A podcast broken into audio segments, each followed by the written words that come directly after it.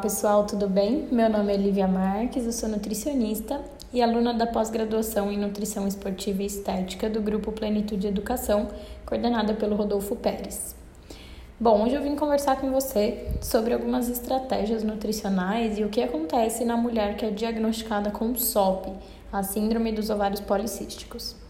Bom, a SOP ela é um distúrbio endócrino e hoje mundialmente ela afeta entre 5 e 20% das mulheres em idade reprodutiva e tem aí um componente genético bem forte, ou seja, você ter uma mãe uma irmã com SOP aumenta o seu risco de desenvolver em 30 a 50%.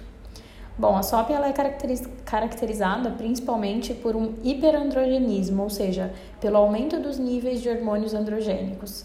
E aí, com isso, acontecem uma série de alterações, desde sintomas, sinais clínicos, até alterações metabólicas. Então, esse aumento desses hormônios tende a ter um crescimento excessivo de pelos, uma disfunção ovariana, alterações morfológicas dos ovários. Eh, essa mulher ela pode ter uma disfunção menstrual, seja uma alteração no ciclo menstrual ou até uma amenorreia, ou seja, ausência da menstruação.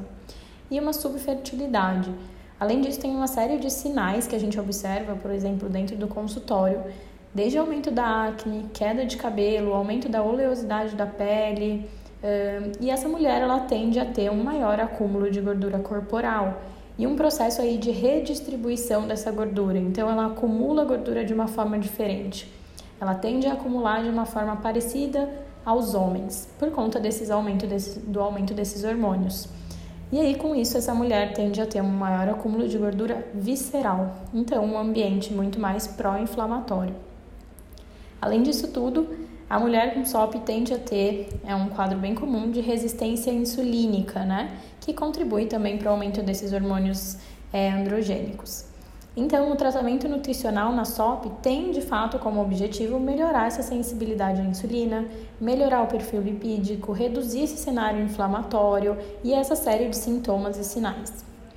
Então, existem várias formas da gente tratar a SOP, e isso vai desde alimentação, exercício físico, é, fornecer micronutrientes na dosagem correta e também o uso de fármacos que não necessariamente precisa ser implementado, mas também é uma opção de tratamento. Bom, como há esse comprometimento da sensibilidade à insulina, as mulheres com SOP podem se beneficiar de, uma, de um plano alimentar em que a maior parte das calorias consumidas estão no período da manhã, ou seja, a gente dá aí uma maior atenção para a crononutrição nesses cenários.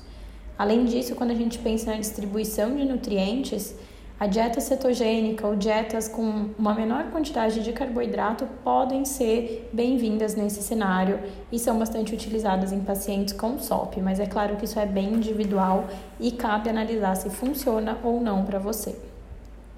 Outros fatores que a gente tem aí na literatura para mulheres com SOP é o uso de magnésio, ômega 3, coenzima Q10, vitamina D, vitamina E, selênio e a berberina, que vem se mostrando um composto bem interessante no tratamento da SOP.